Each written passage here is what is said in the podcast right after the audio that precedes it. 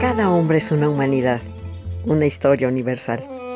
Y como la historia es maestra de vida, queremos que conozcas y saborees la historia por medio de refranes, datos curiosos, biografías, chimentitos, palabras raras y todo aquello que nos forma como personas. Tanto que contar es un espacio campechano y digerible en el que Nora Reyes Costilla los deleitará en breves cápsulas con su bella y argentina voz. Escúchame a través de la radio del Colmich, www.radiodelcolmich.com. Se van a enamorar.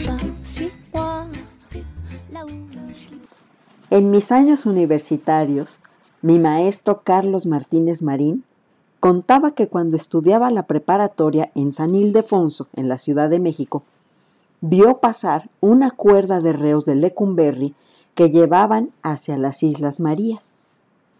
Todos ellos iban lanzando besos al aire, con risas y delicados saludos como de reinas de carnaval.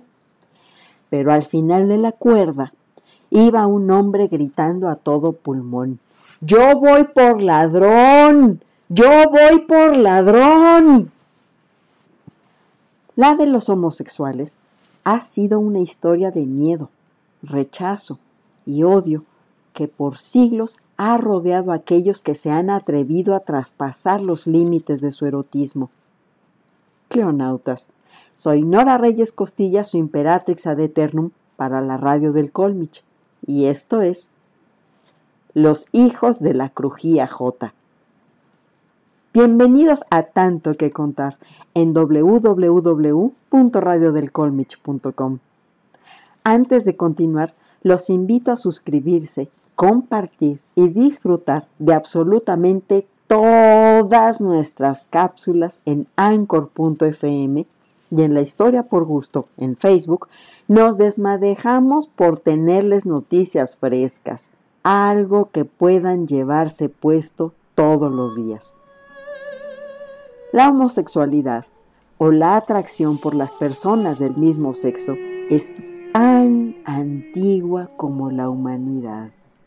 Aunque no lo crean, estas personas no siempre fueron discriminadas. Entre los pueblos indígenas americanos estaba generalizada la institución del verdache. Los verdaches eran hombres que asumían funciones y comportamientos femeninos, también llamados dos espíritus, no eran considerados ni hombres ni mujeres por sus sociedades sino que se les creía como un tercer sexo y a menudo tenían funciones espirituales. En lo profundo de las cuevas, en territorio maya, se han descubierto imágenes de hombres ancianos besando o tocando a jóvenes en los genitales. Tanto entre mayas como entre los aztecas, la homosexualidad tenía que ver con la transferencia de poder hacia los nuevos gobernantes o como un sutil fluir bajo el efecto del pulque y de hongos alucinógenos en honor al dios Xochipilli, patrono de la prostitución masculina, y de la diosa Xochiquetzal. Se cree que los aztecas convertían a algunos de los enemigos conquistados en verdaches para señalar la penetración como una muestra de poder. Y algunos cronistas españoles hablaban de sodomía generalizada que incluía a niños de hasta seis años o de niños que se vestían como mujeres para ejercer la prostitución. Fray Bernardino de Sagún, en su Historia General de las Cosas de la Nueva España, daba cuenta de que el lesbianismo existía e incluso la palabra náhuatl patlache, que denomina mujeres que realizan actividades masculinas, incluyendo la penetración de otras mujeres, da testimonio de ello. Para la época colonial, los castigos para los pecados sexuales solían ser multas, penitencia, humillación pública y latigazos en los casos más graves, pues la masturbación, actuar contra natura, el pecado nefando o sodomía eran una falta que iba contra la reproducción natural de la familia. Uno de los casos más conocidos y documentados ocurrió en 1657 cuando una mujer sorprendió a dos hombres en el acto sexual, quienes al ser apresados y llevados ante el Tribunal Supremo de Su Majestad confesaron ser culpables y acusaron a sus cómplices. De aquel caso se descubrió que había unos 123 involucrados, de los cuales 14 fueron condenados a la hoguera. Entre ellos, un jovencito de 14 años fue condenado a 200 azotes. Lo curioso del expediente es que se pueden leer las expresiones para referirse a los procesados como que cuando los sorprenden estaban jugando como perros, que se comportan como mujer y que saben hacer tortillas. La documentación nos deja ver la subcultura de los homosexuales en la Ciudad de México de la primera mitad del siglo XVII pues muchos de los acusados tenían más de 60 años y llevaban esa vida desde hacía más de 20. Los implicados provenían de las clases más bajas. Eran negros, indígenas, mulatos y europeos deformes. Aunque hay indicios de que había pudientes, estos no se vieron afectados gracias a su influencia económica. Muchos de los acusados eran conocidos por sus motes como la cotita, la estampa o la cangarriana, apodo de una prostituta de la ciudad. El grupo se reunía periódicamente en casas particulares en los días de fiestas religiosas con la excusa de rezar y dar tributo a la Virgen y los santos, pero en realidad realizaban bailes de trasvestidos y orgías.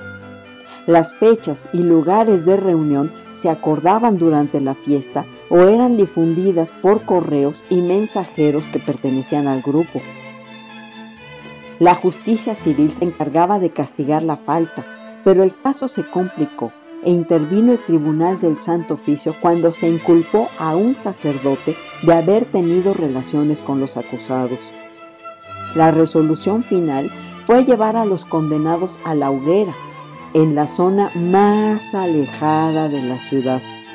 Hoy San Lázaro, por donde está la Cámara de Diputados. Se decretó que sus cenizas fueran arrojadas al viento o a la laguna más lejana con el fin de que ni sus cenizas mancharan al resto de la comunidad cristiana. Ya en el México independiente, tanta guerra y trifulca daba ocasión a los hombres para pasar más tiempo juntos. La amistad y la homosocialidad de algunos grupos dirigentes del país, como el clero, el ejército y los abogados, entre otros, facilitó el desarrollo de prácticas homoeróticas. Un ejemplo de ello fue el presidente Anastasio Bustamante, quien solía contar con caballeritos o favoritos como edecanes y secretarios particulares que vivían y viajaban con él por largas temporadas. La homosexualidad no existía como delito, como tal, pues la legislación solo contemplaba atentados contra la moral y las buenas costumbres.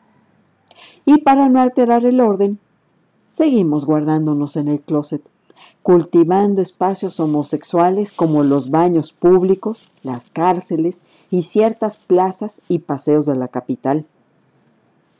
Hacia la década de 1930 ya existían algunos bares y baños para homosexuales en la Ciudad de México, siendo zonas de ligue la Alameda, el Zócalo, el Paseo de la Reforma y la calle Madero pero no todo fluía con tranquilidad, pues la madrugada del 18 de noviembre de 1901, una redada policíaca en la calle de La Paz, hoy Ezequiel Montes, en la colonia tabacalera, atacaría la moral de la sociedad porfiriana. La policía interrumpió una reunión de homosexuales, algunos de ellos vestidos de mujer. Los diarios indicaban que eran 42 los detenidos, pero de la nada pasaron a ser solo 41. Entre algunos de esos individuos fueron reconocidos los pollos que diariamente se ven pasar por plateros. Estos vestían elegantísimos trajes de señoras, llevaban pelucas, pechos postizos, aretes, choclos bordados y en las caras tenían pintadas grandes ojeras y chapas de color. Se dijo que uno de ellos era Ignacio de la yerno de Porfirio Díaz. Este suceso no pasó inadvertido, pues en los periódicos locales y grabados realizados por Guadalupe Posada se dieron vuelo ridiculizando a los homosexuales. Aquí están los maricones, muy chulos y coquetones, versaba un titular. El hecho pasó al imaginario colectivo y desde entonces el número 41 se relaciona a la homosexualidad de nuestro país. Francisco L. Urquizo, militar, general revolucionario, escritor e historiador, escribió que este episodio se convirtió en todo un trauma para los varones mexicanos. Y dice textualmente, en México el número 41 no tiene ninguna validez y es ofensivo para los mexicanos. La influencia de esa tradición es tal que hasta en lo oficial se pasa por alto el número 41. No hay en el ejército división, regimiento o batallón que lleve el número 41. Llegan hasta el 40 y de ahí se salta al 42. No hay nómina que tenga renglón 41. No hay en las nomenclaturas municipales casas que ostenten el número 41. Si acaso y no hay remedio, el 40 bis. No hay cuarto de hotel o de sanatorio que tenga el número 41. Nadie cumple 41 años. De los 40 se salta hasta los 42. No hay automóvil que lleve placa 41, ni policía o agente que acepte ese guarismo. Esa redada sería la primera de tantas que tuvieron lugar hasta la década de los 70 del siglo pasado, una época en la que ser homosexual, lesbiana, transexual o prostituta significaba estar condenado a la marginalidad y a la cárcel. Por cierto, la palabra homosexual, que viene del griego homos, igual, y del latín sexus, sexo, fue acuñada por el poeta húngaro Karl Maria Kertbeny en 1869. Creó este término para evitar que otras palabras se usaran de forma despectiva en contra de la comunidad. De hecho, en los periódicos y reportajes no sabían cómo denominarlos y utilizaban términos como irregulares, neutros, afeminados, lacras que amenazan la sociedad, maricones y mujercitos. Durante la mayor parte del siglo XX en la capital mexicana existió una penitenciaría sombría conocida como el Palacio de Lecumberri y sirvió como cárcel hasta 1976. Hoy es la sede del Archivo General de la Nación. En los años del porfiriato, si las personas homosexuales eran descubiertas, debían atenerse a las consecuencias. La intolerancia ha sido parte de la idiosincrasia de los mexicanos. Por ello no era raro que a los homosexuales los separaran en una sección particular del Palacio de Lecumberri. Las secciones o crujías de la prisión estaban designadas por letras y la utilizada por los homosexuales era la J, tal vez para que otros presos no los agredieran. Con el paso del tiempo se comenzó a llamar Joto a la persona que era llevada a este lugar y por asociación a todos los homosexuales. A pesar de la persecución policíaca, las redadas y la constante discriminación, las personas de la diversidad sexual y sus agrupaciones, medrosa y paulatinamente, fueron ganando visibilidad y espacios públicos porque unieron sus manifestaciones con los movimientos socialista, feminista y estudiantil. Estas sencillas marchas sentaron las bases para la marcha del orgullo LGBT en México. El 26 de julio de 1978, durante la marcha por el aniversario de la Revolución cubana, participaron una treintena de homosexuales que se identificaron como integrantes del Frente de Liberación Homosexual de México, con la esperanza de cambiar el mundo y acabar con los abusos a los que se enfrentaban las personas homosexuales. Un año después se realizó la primera marcha del orgullo homosexual en la Ciudad de México. Partieron de la columna de la Independencia y caminaron por la calle de Lerma, desviados por la policía para no transitar por Paseo de la Reforma. Desafiantes y entre adrenalina, carteles y consignas como no hay libertad política si no hay libertad sexual y sin libertad sexual no habrá liberación social, las y los asistentes avanzaban y quizás sin saber que con sus pasos escribían un nuevo episodio en la vida pública de nuestro país y en la lucha por el reconocimiento de los derechos de las personas lesbianas, gays, bisexuales, transgénero, transvestis, transexuales e intersexuales. Todo esto se puede leer como LGBTTI.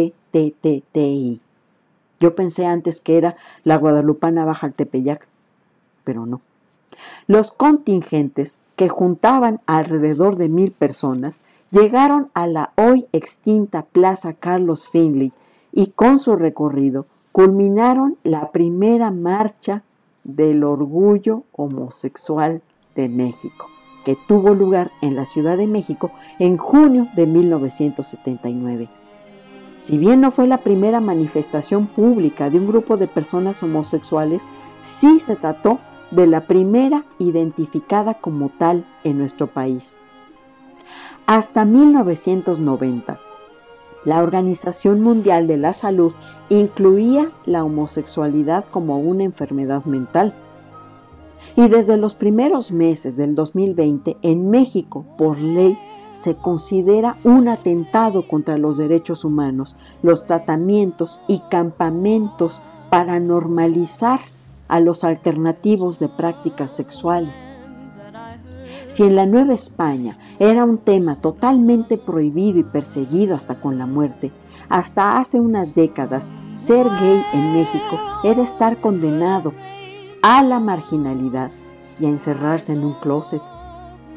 Hoy día no hay hogueras, pero aún existe el rechazo social de la población que teme a lo diferente, a lo alternativo, tal vez a dejarse llevar. En tanto que contar, no le pedimos que asuma la causa como propia, ni que la defienda, pero que al menos la vea con empatía si tenemos la prudencia de guardarnos nuestros comentarios frente a familiares y amigos que pertenecen a distintos partidos políticos o credos religiosos, ni los dejamos de querer y apreciar, que no consideremos con respeto y tolerancia la amplia gama de prácticas sexuales, tan amplia y variada como el arco iris que los representa. En la bandera del orgullo gay cada color representa un concepto distinto que resume toda su ideología. El magenta simboliza la sexualidad, el naranja la sanación, el amarillo la luz del sol, el verde la tranquilidad y la naturaleza, el turquesa la magia y el arte, el índigo la armonía y el violeta la espiritualidad. Así que los invito a seguir caminando sobre el arco iris hasta que lleguemos a una mejor sociedad. Esta fue Nora Reyes Costilla y los hijos de la crujía J, a mi manera.